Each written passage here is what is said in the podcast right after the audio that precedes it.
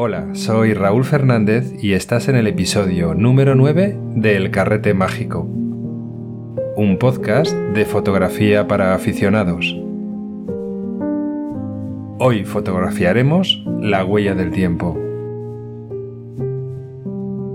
Todo está en constante cambio. Las ciudades son un mar de estímulos, Tráfico de coches, trasiego de gente, letreros comerciales que cambian de color, sombras de edificios que cambian de dirección al paso de las horas. La luz nos chiva el movimiento de las cosas y los cambios de estado. Igual que una cámara de fotos captura un instante de luz en un fotograma, el cine genera ilusión de movimiento corriendo series de instantes congelados y contiguos en el tiempo. El movimiento del cine no está en la propia imagen, sino en el rollo de película que girando nos genera una ilusión de transiciones. Pero, ¿cómo sería si en vez de grabar una secuencia de cine en múltiples fotogramas grabásemos esa secuencia entera en un solo fotograma?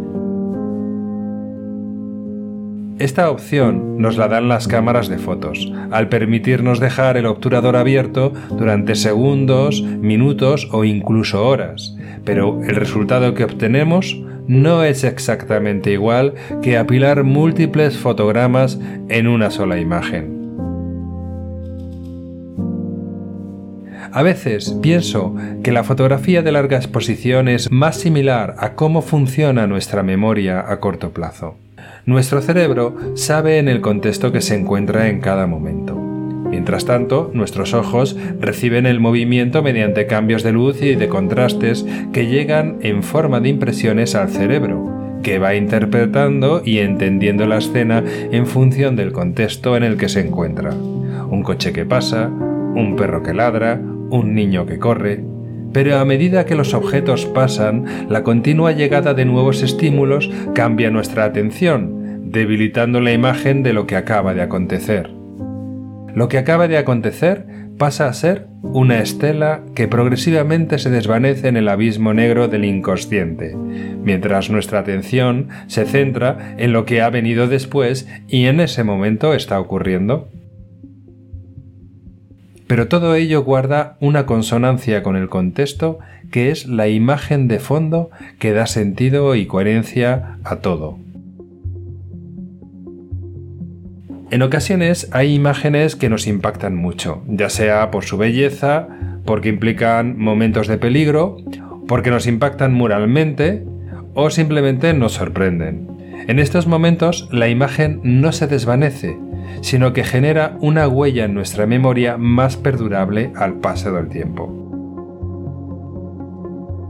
De la misma forma que funciona nuestra memoria, al dejar el obturador de la cámara abierto, los objetos en movimiento grabarían cada milímetro de su trayectoria en la misma foto, dejando trazas sobre el sensor, pero al mismo tiempo la luz que desprenden los objetos estáticos irá borrando poco a poco esas trazas de objetos que han pasado, dejando al principio estelas del movimiento que se van desvaneciendo progresivamente, pudiendo llegar a ser completamente eliminadas si el tiempo de exposición es largo. El resultado que obtendremos sería más parecido a la huella del tiempo que a una instantánea. Además de la misma forma que hay imágenes que nos dejan huella en la memoria, los objetos que emiten luz o reflejos intensos y que miran directamente a la cámara también se grabarán en la foto de larga exposición, perviviendo al paso del tiempo. La fotografía de larga exposición permite obtener imágenes impactantes, como por ejemplo en fotografía nocturna capturando las luces de la ciudad, trazas de estrellas, estelas de luz, dibujo con luces o linternas sobre el propio negativo. Pero también podemos crear imágenes con matices oníricos o etéreos al fotografiar ríos, cascadas, mares o paisajes naturales donde hay vegetación que se mece por el viento o nubes en movimiento. Pero más allá de esto, la fotografía de larga exposición tiene un margen muy grande de creatividad y experimentación. Fuera de las fotos convencionales que puedes ver en larga exposición, puedes crear tus propias invenciones, por ejemplo, fotografiar las trazas de luz que desprenden insectos voladores alrededor de un foco que emite luz en la noche, el haz de luces rojos, ámbar y verde que proyecta un semáforo en una noche con niebla. Fotografiar personas caminando por calles concurridas apareciendo como sombras o figuras fantasmagóricas.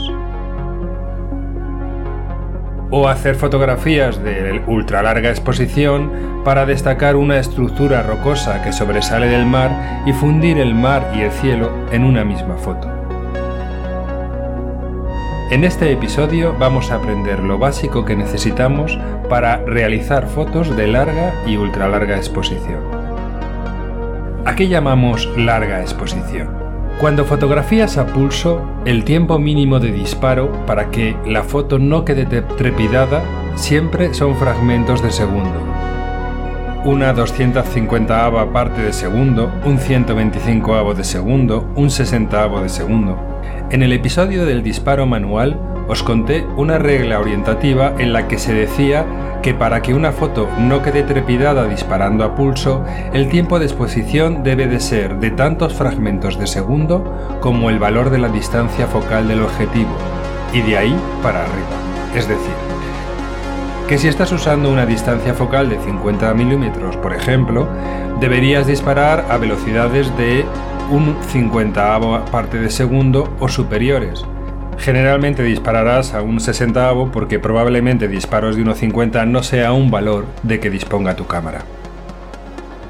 Pero que esta sea la regla no quita que queramos disparar a un quinceavo o a un octavo de segundo, que son disparos mucho más lentos. Sabemos que en este caso la foto nos va a salir trepidada, pero pudiera ser que queramos crear un efecto fantasmagórico del tránsito de personas, por ejemplo. Además, las cámaras de fotos nos permiten hacer exposiciones más largas, de un segundo, dos y más. Muchas cámaras llegan hasta los 30 segundos de exposición. ¿A partir de qué velocidad de disparo consideraríamos que es larga exposición?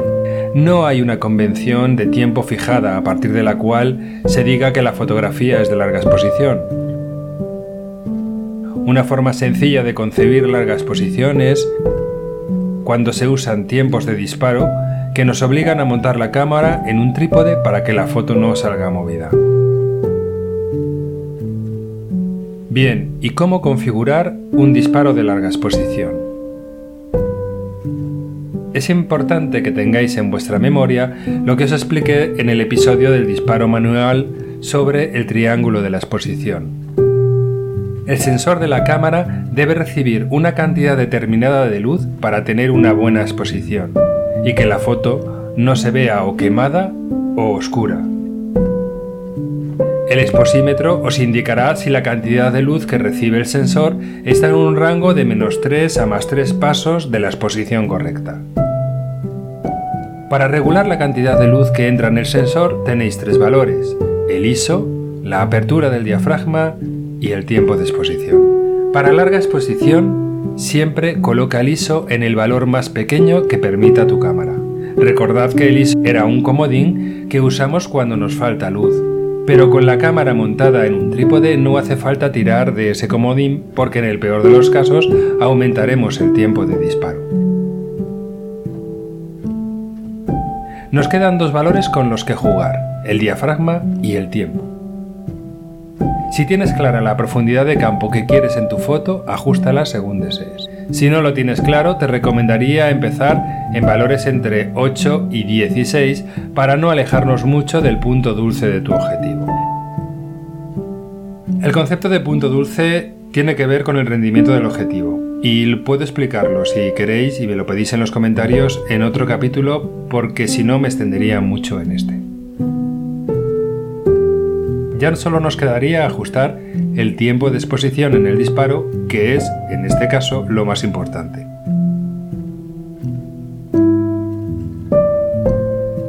Habiendo situado ya los otros valores, colocar el tiempo de exposición es sencillo.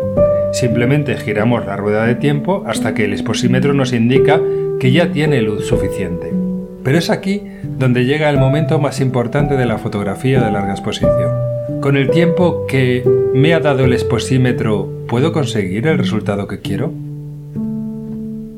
Y esto va a variar dependiendo de la foto que hagas. Bien, vamos a ver los casos que nos podemos encontrar y qué diferentes soluciones debemos de dar en cada uno de ellos. 1. Tenemos una escena nocturna que queremos que salga iluminada, pero la falta de luz me ha llevado a usar el trípode. Si este es el caso, no hay problema. El valor de tiempo que hayas obtenido es válido para tener la foto bien iluminada y puedes disparar y empezar a probar. 2. Estás fotografiando la Vía Láctea. En esta fotografía, como ya expliqué en el episodio de la Vía Láctea, tienes que tener en cuenta que debido a la rotación de la Tierra, el cielo se mueve respecto a nosotros, y si haces exposición más larga de la cuenta, las estrellas te van a quedar como líneas y no como puntos. Si este es el caso, deberías de utilizar eh, la regla de NPF para calcular el tiempo, que la explico en el episodio mencionado, o si no, tomar 20 segundos como criterio máximo. Pero ¿qué hago si el tiempo de disparo que me da para tener el exposímetro bien iluminado es superior al tiempo máximo que necesito para dejar las estrellas como puntos y no como líneas?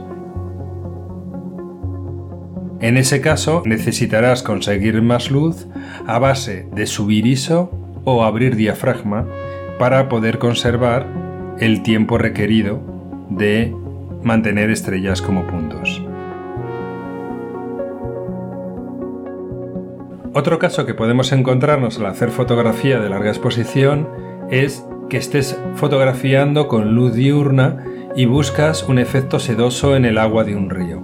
En este caso, es muy probable que el tiempo de exposición que obtienes sea incluso de fracciones de segundo y para crear el efecto que buscas de agua sedosa eh, necesitarás exposiciones de entre 2 y 10 segundos aproximadamente.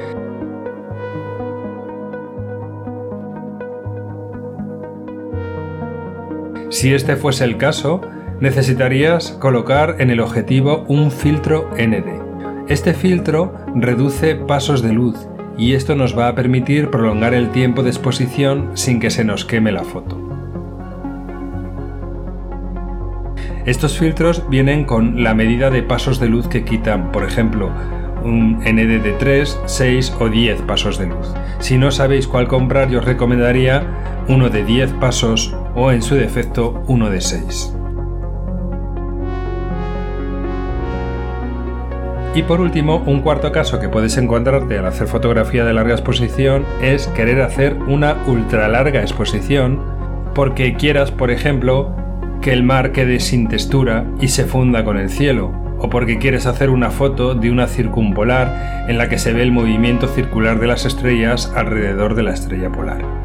En este caso vas a necesitar valores de tiempos muy altos. Pueden ir desde unos 13 minutos para la foto marina que he mencionado y de más de 50 minutos eh, de exposición para la circumpolar. Pero es más que probable que tu cámara no pueda subirla a tiempos de disparos de más de 30 segundos. Si este es el caso, verás en los modos de disparo de la cámara donde pones el disparo en automático, manual o con prioridad al tiempo o a la apertura, hay un modo que se llama bulb o que viene indicado con la letra B.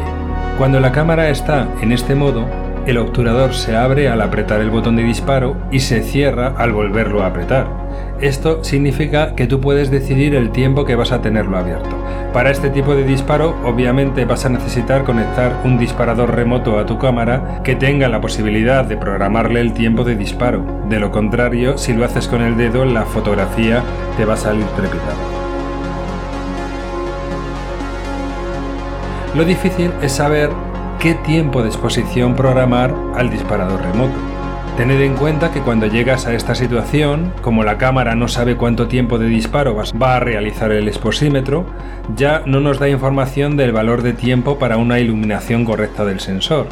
Y por lo tanto vamos a tener que calcular de una forma manual el tiempo que necesitamos para una correcta exposición. Basándonos en los ejemplos que he puesto, la circumpolar y la fotomarina, tendremos dos situaciones diferentes. En el caso de la circumpolar, deberás fiarte de la experiencia de otros que han hecho circumpolares. Así que aquí necesitarás tiempos de 50 minutos en adelante, dependiendo de la cantidad de arco o de la intensidad de, la luz de los círculos que quieras en tu fotografía. En el caso de la foto marina, sin embargo, debemos preocuparnos de que la foto esté correctamente expuesta, puesto que ya tenemos luz diurna de partida y si no, pues podría quemarse. Y para esto lo primero que tendrás que hacer es medir una exposición correcta de esa escena diurna sin larga exposición. Y supongamos que nos da valores de un ISO 100, un 10F de apertura de diafragma y un 125 avo de segundo. Obviamente en esta situación vas a necesitar un filtro ND para que el tiempo de disparo sea mayor y por lo tanto la cantidad de tiempo máximo de exposición que va, al que vas a poder aspirar depende del el filtro ND que tengas o de la suma de filtros ND que puedas apilar. Por ejemplo, si tienes un filtro de 10 pasos y otro de, de 6, podrías apilarlos y tener eh, una reducción de 16 pasos de luz. Teniendo en cuenta la cantidad de pasos de luz que podrías reducir, necesitarías una calculadora de disparos equivalentes. Existen varias aplicaciones móviles que podéis utilizar para esto. Una de ellas es eh, Photopills, que ya os la mencioné en el capítulo de la, de la Vía Láctea. En ella indicaréis los valores del disparo correcto que habíais obtenido, el ISO 100 10, F diafragma y un 125 avo de segundos de velocidad y luego diréis los pasos de luz del filtro o filtros que vais a poner. Como respuesta, la calculadora te dará el tiempo que deberás de usar para una correcta exposición con ese o esos filtros montados en cámara. Si aún así necesitases más tiempo para conseguir el efecto que requieres en la foto, podrías jugar a cerrar eh, diafragma. En este caso, si tenías un 10F, puedes intentar eh, cerrarlo a un 22F para el que todavía te quedan unos cuantos pasos de luz por quitar. Así que tenemos que como consecuencia de lo dicho hasta ahora, el instrumental básico que vas a necesitar para hacer fotografía de, larga exposición es el trípode, un disparador remoto y un filtro o filtros ND. Pero antes de terminar te voy a dar varios consejos y unas píldoras de información que son realmente importantes para tus fotos. Y si has llegado hasta aquí, no merece la pena que te lo pierdas. 1. El enfoque. Cuando montamos un filtro, un filtro ND sobre la cámara es como ponerla delante unas potentes gafas de sol, y esto hace que el autofoco no vea bien para enfocar. Por lo tanto, en este caso te recomiendo que antes de colocar el filtro ND sobre el objetivo, hagas el enfoque, cambies, nada más tenerlo enfocado, cambies el objetivo a enfoque manual para que no se mueva y colocas el filtro ND de forma que cuando vuelvas a enfocar con el ND puesto, la cámara no intente autoenfocar y te mueva el objetivo de posición, sino que éste permanezca en la posición en la que le dejaste anteriormente. Otro truco podría ser calcular la hiperfocal para la lente que estás disparando y la cámara que tienes y hacer un enfoque manual a la distancia hiperfocal. Esto ya lo expliqué en el capítulo de la Vía Láctea y lo que te permite es por defecto tener la mayor parte de fotografía enfocada. Mi segunda recomendación es que tengas cuidado con las farolas o lámparas en larga exposición nocturna. Se trata de luces estáticas cuya luz está llegando durante toda la exposición al sensor y por, tanto van poquito a poco conquistando más presencia en la foto. Esto tienes que tenerlo en cuenta en tu exposición. Además, cuanto más cerrado tengas el diafragma, estas luces harán un efecto más estrellado y cuanto más abierto tengas el diafragma, más redondeado. Si la exposición llega a ser muy larga, la luz puede irse comiendo cada vez más cantidad de negativo y no gustarte el efecto que te quede al final. Tercer punto sería la desaparición de lo que se mueve y no emite luz. Si haces una foto de larga exposición, los objetos o sujetos que no emiten luz desaparecerán o quedarán como estelas, dependiendo del tiempo de disparo. Esto te va a permitir tomar fotos de una ciudad sin gente a plena luz del día o de una ciudad con fantasmas si disminuyes el tiempo de exposición y la luz de fondo no llega todavía a disolver la luz reflejada por la gente que se mueve. Punto 4. Ten en cuenta que los objetos o sujetos que emitan luz y se muevan dibujarán con su luz sobre la foto dejando una traza de su movimiento. Esto te permitirá hacer eh, fotos pues con trazas de luz, por ejemplo, de los coches sobre una carretera o incluso con una linterna pintar directamente sobre la foto. 5. Evita las luces fuertes en primer plano porque pueden realmente arruinar tu foto. Y hasta aquí este repaso global que hemos dado a la fotografía de larga exposición, centrado principalmente en que podáis calcular el triángulo de la exposición apropiado para la foto de larga exposición que queréis hacer según distintos tipos de casuística de este tipo de fotografía. Y por último hemos terminado con cinco recomendaciones que son muy importantes que tengáis en cuenta cuando vayáis a hacer este tipo de fotografía. Espero que os haya sido de utilidad, eh, que tengáis motivación y ganas de poder practicar este tipo de fotografía cuanto antes. No dudéis en dejarme un comentario para contarme qué es lo que os ha parecido este capítulo o alguna cosa más que queráis contar sobre la fotografía de larga exposición, experiencias personales, preguntas, etc. Y si os ha gustado, no dudéis en suscribiros para no perderos próximos episodios. Cuidaos mucho y nos vemos en dos semanas en el próximo episodio.